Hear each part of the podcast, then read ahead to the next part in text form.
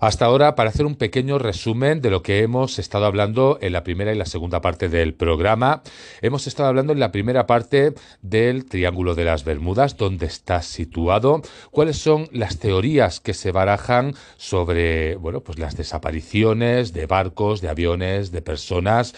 Y después, en la segunda parte, hemos estado hablando de la parte más científica, las teorías, los, eh, las hipótesis y también los estudios que se han realizado sobre todo esto. La tercera parte, ¿a qué va dedicada? Pues vamos a hablar de historias, de desapariciones, con lo cual vamos a hablar de unas cuantas historias reales de barcos desaparecidos desde la antigüedad, bueno, barcos y aviones desaparecidos desde la antigüedad hasta casi nuestros días.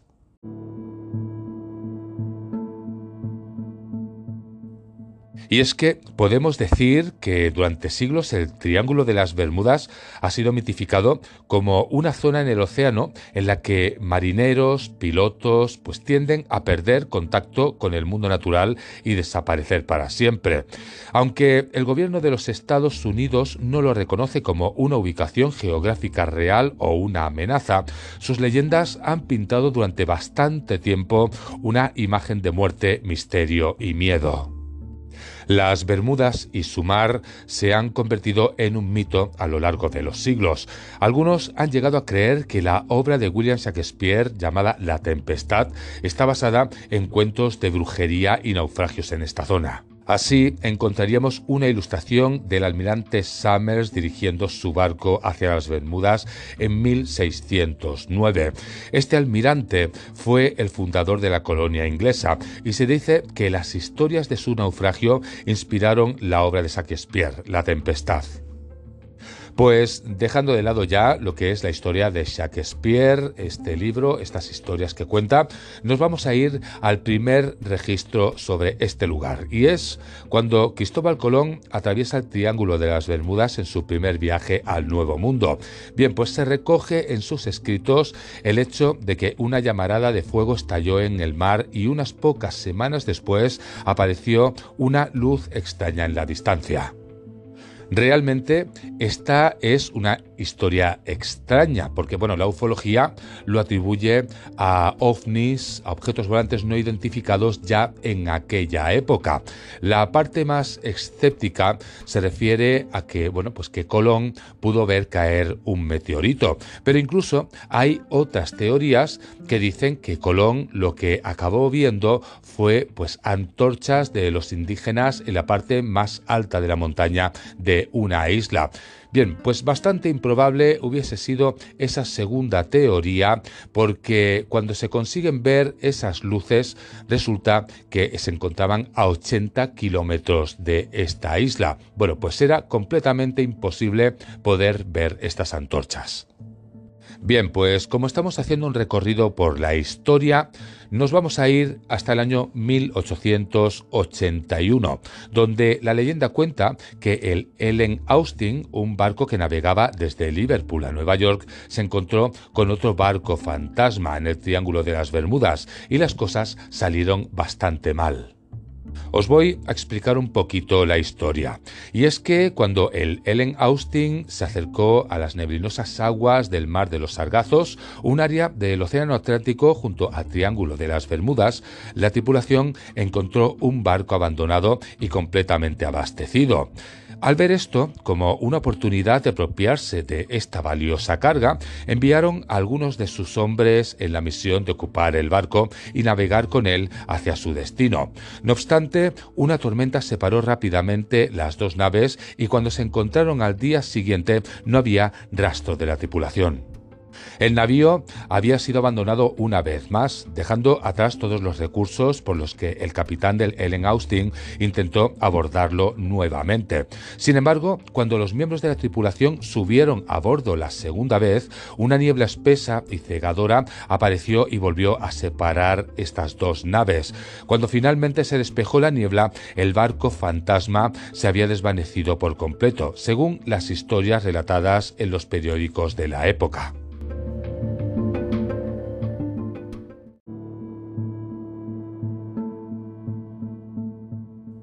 Si seguimos avanzando en el tiempo nos encontraríamos con otra historia.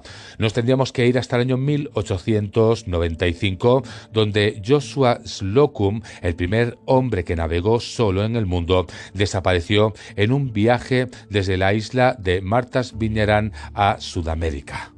En esta extraña desaparición realmente no era factible que Slocum se hubiera perdido en el mar, ya que se le conocía por ser un marinero fantástico. Su inesperada desaparición se le ha atribuido al Triángulo de las Bermudas. ¿Y cuántas historias más como esta podríamos conocer? Pues una que os he explicado en el principio del programa. En el año 1918, el buque de combustible más grande y rápido de la Marina de Estados Unidos, el USS Cyclops, acabó desapareciendo en su ruta del Caribe a Baltimore con 309 personas y no dejó un solo rastro de aquello que había podido llegar a suceder. Este barco estaba completamente equipado con accesorios y señales de socorro.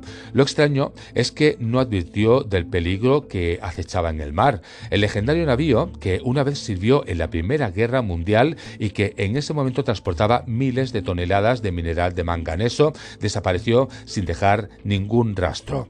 Las teorías de motín, de tormentas, de venenos y de torpedos comenzaron a circular, pero nada de eso tenía demasiado sentido. Las preguntas que se hicieron en ese momento eran bastante claras. ¿Dónde estaban los escombros? ¿Por qué no hubo una llamada de socorro? ¿O cómo podría haber sido capturado cuando había combustible para un viaje tan largo? La gente optó por creer en bestias misteriosas como el calamar gigante o bien culparon al Triángulo de las Bermudas. No ha habido misterio más desconcertante en los anales de la Armada que la desaparición en marzo de este USS Cyclops.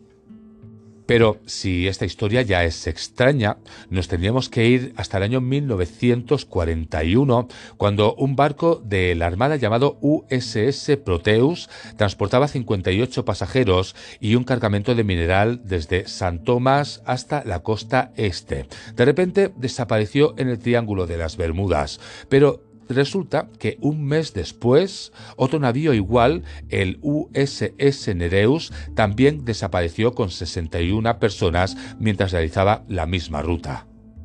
1945 sería el año donde la leyenda del Triángulo comenzaría a afianzarse aún más cuando cinco bombarderos de torpedos TBM Avenger despegaron de la base naval de FT Lauderdale.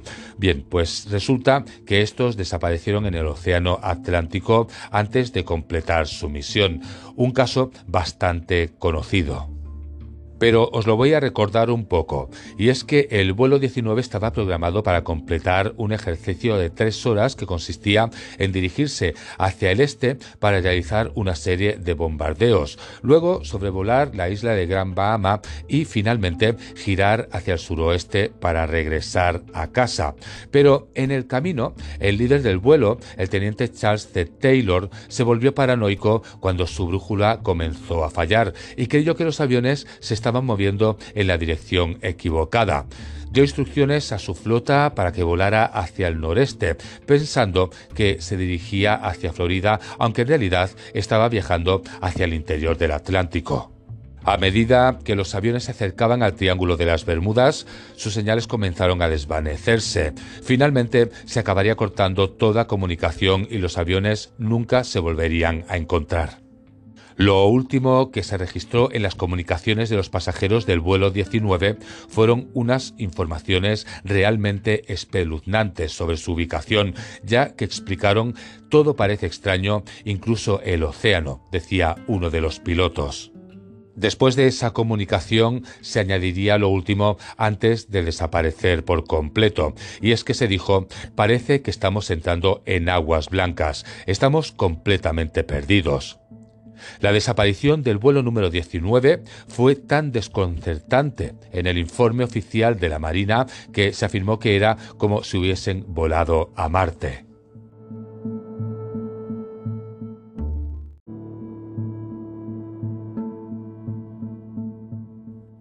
Pero si creéis que estas historias han sido las únicas, os voy a decir que hay muchas historias más.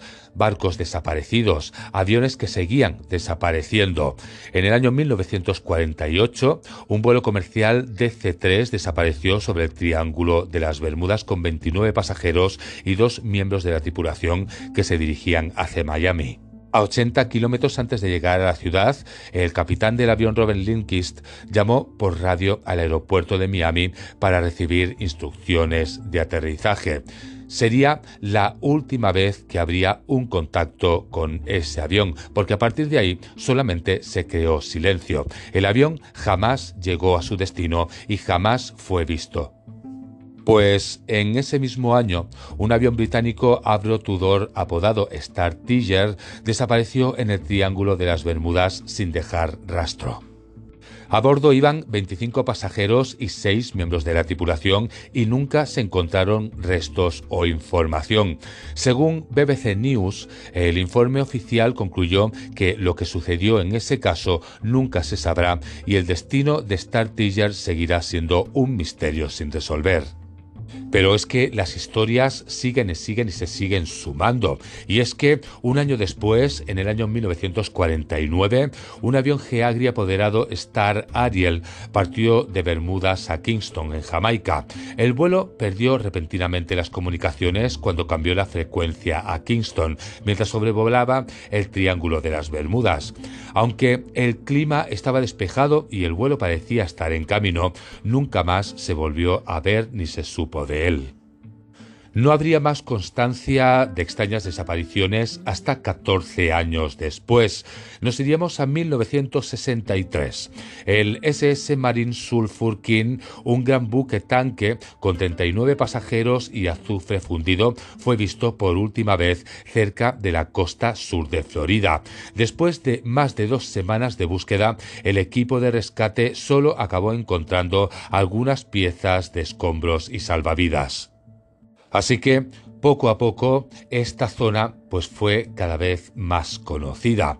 El nombre de Triángulo de las Bermudas, como ya os he comentado, fue acuñado oficialmente por Vincent Geddes en un artículo sensacionalista del año 1964 titulado El Triángulo Mortal de las Bermudas.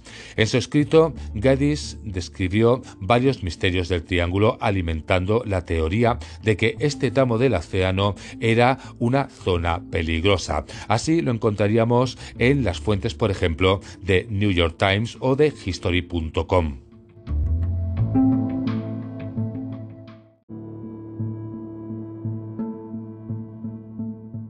A partir de aquí, pues la gran parte de los casos serían un enigma, incluso sin serlos, como por ejemplo en el año 1967, donde los tripulantes del Silvia L. Osa se convirtieron en víctimas de los misterios del Triángulo cuando el barco desapareció repentinamente con 37 personas a bordo.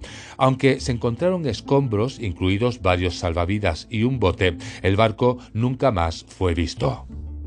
Y así otro caso conocido sería el del año 1978, donde un experimentado piloto llamado Irving Rivers partió de las Islas Vírgenes de Estados Unidos en un vuelo solitario para recoger a un grupo de pasajeros en San Tomás. El clima era tranquilo y Rivers estaba a tan solo 1,6 kilómetros del aterrizaje cuando sus luces de señal desaparecieron repentinamente del radar. Se envió un equipo de búsqueda para encontrarlo, pero el avión nunca volvió a aparecer. Y por último, el último caso que os voy a explicar, que como ya os comento, eh, incluso pues siendo accidentes ya se atribuyen a una manera misteriosa del Triángulo de las Bermudas, pues en este caso nos iríamos al año 1984. Hablamos de un avión Cessna que partía de Fort Lauderdale y se dirigía a una de las islas de las Bahamas. Acabó desapareciendo por completo de las señales del radar antes de caer al océano. No se emitieron señales de radio y aunque hubo un testigo, una mujer que afirmó haber visto el avión hundirse en el agua, nunca se encontraron los restos. Y con todas estas historias que os he explicado, todas son reales, pero al final todas acaban o parecen acabar creando un mito, una leyenda, pues resulta que hay historias que sí, que no tienen explicación, pero hay otras que se ha demostrado que han sido pues accidentes. Bien, pues sea como sea, al final se acaban englobando todas estas en el Triángulo de las Bermudas.